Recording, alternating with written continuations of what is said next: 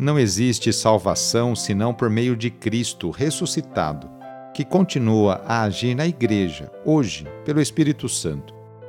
Tenhamos, eu e você, os olhos e os corações abertos para sentir a ação do Senhor em nosso meio. Iniciemos esta oração traçando sobre nós o sinal da cruz, sinal do amor de Deus por cada um de nós. Em nome do Pai, do Filho e do Espírito Santo. Amém. Senhor nosso Deus, nosso Pai, nós cremos em vós, nós esperamos em vós, nós vos amamos, nós vos agradecemos este dia e vos damos graças porque estamos com vida Oferecemos este dia ao Senhor com todas as nossas alegrias e sofrimentos, com todos os nossos trabalhos e divertimentos. Guardai-nos do pecado e fazei de nós instrumentos de vossa paz e do vosso amor.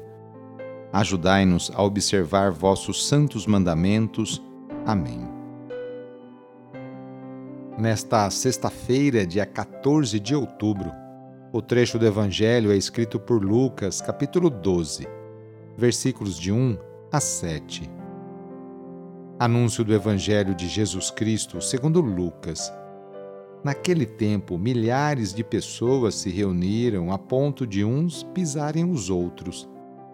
Jesus começou a falar primeiro aos seus discípulos: Tomai cuidado com o fermento dos fariseus, que é a hipocrisia não há nada de escondido que não venha a ser revelado, e não há nada de oculto que não venha a ser conhecido.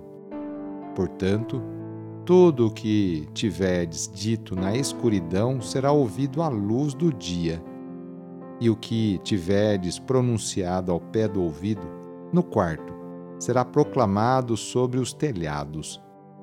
Pois bem, eu vos digo, não tenhais medo daqueles que matam o corpo, não podendo fazer mais do que isso. Vou mostrar-vos a quem deveis temer. Temei aquele que, depois de tirar a vida, tem o poder de lançar-vos no inferno. Sim, eu vos digo, a esse temei. Não se vendem cinco pardais por uma pequena quantia? No entanto, nenhum deles é esquecido por Deus. Até mesmo os cabelos de vossa cabeça estão todos contados. Não tenhais medo, vós valeis mais do que muitos pardais.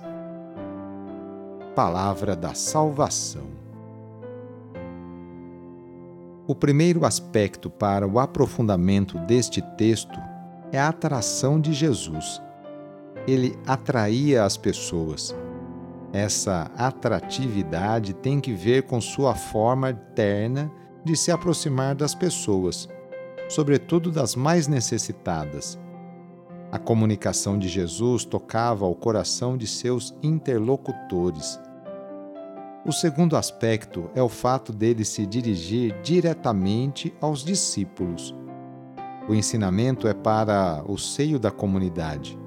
O ponto de partida para um discipulado verdadeiro é evitar a hipocrisia. Depois é necessário vencer o medo. Haja o que houver, o discípulo deve ser autêntico e corajoso. Os verdadeiros discípulos, os amigos de Jesus, são os que, no tempo da perseguição, vão manter o uso adequado da palavra sem medo dos adversários. O Pai não abandonará os discípulos do seu Filho Jesus. Ele cuida dos pormenores. Até mesmo os cabelos da sua cabeça, todos estão contados.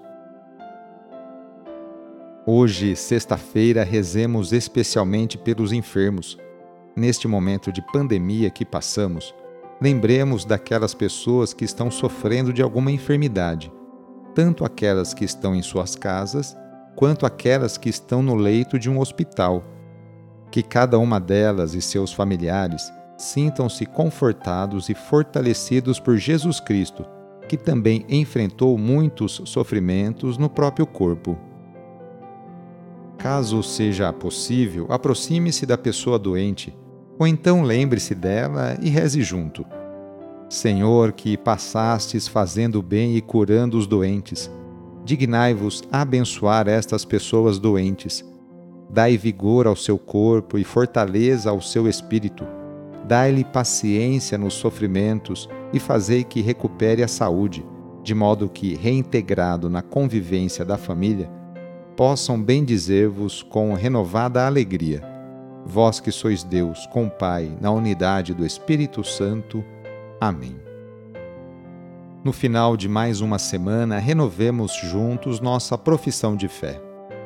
Creio em Deus Pai Todo-Poderoso, Criador do céu e da terra, e em Jesus Cristo, seu único Filho, nosso Senhor, que foi concebido pelo poder do Espírito Santo, nasceu da Virgem Maria, padeceu sob Pôncio Pilatos, foi crucificado, morto e sepultado desceu à mansão dos mortos, ressuscitou ao terceiro dia, subiu aos céus, está sentado à direita de Deus Pai Todo-Poderoso, donde há de vir a julgar os vivos e os mortos.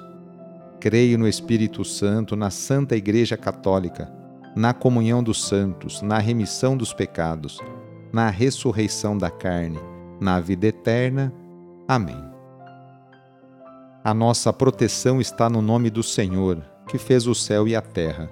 O Senhor esteja convosco, Ele está no meio de nós.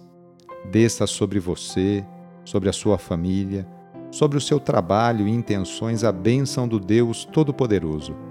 Pai, Filho e Espírito Santo. Amém. Sagrado coração de Jesus, fazei o meu coração semelhante ao vosso. Foi muito bom rezar com você hoje. Se esta oração está te ajudando, eu fico muito contente.